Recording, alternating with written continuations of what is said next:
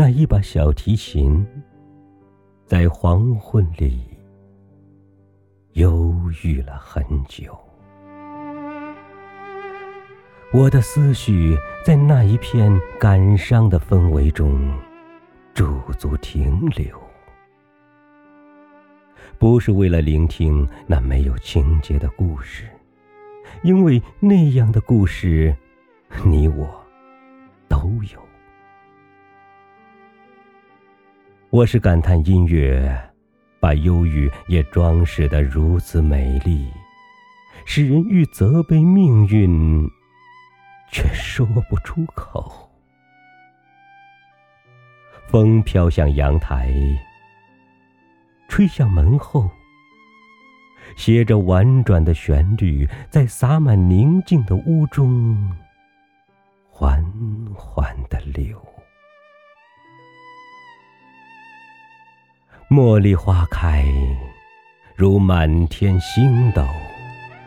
为了这份温馨，不知经历了多少无言的等候。见得花开，却见不得花落。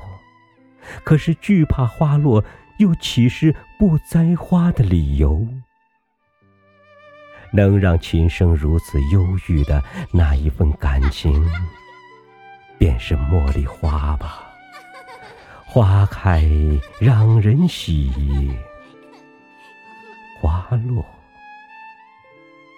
使人愁。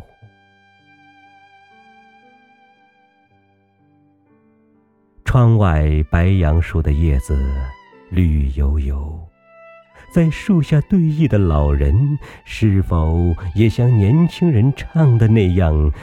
跟着感觉走，虽然已经过了做梦的年龄，可还是能抓住梦的手，在身旁观棋又不时咋咋呼呼的小孙子，便是老人梦的尽头。老人们完全遗忘了琴声。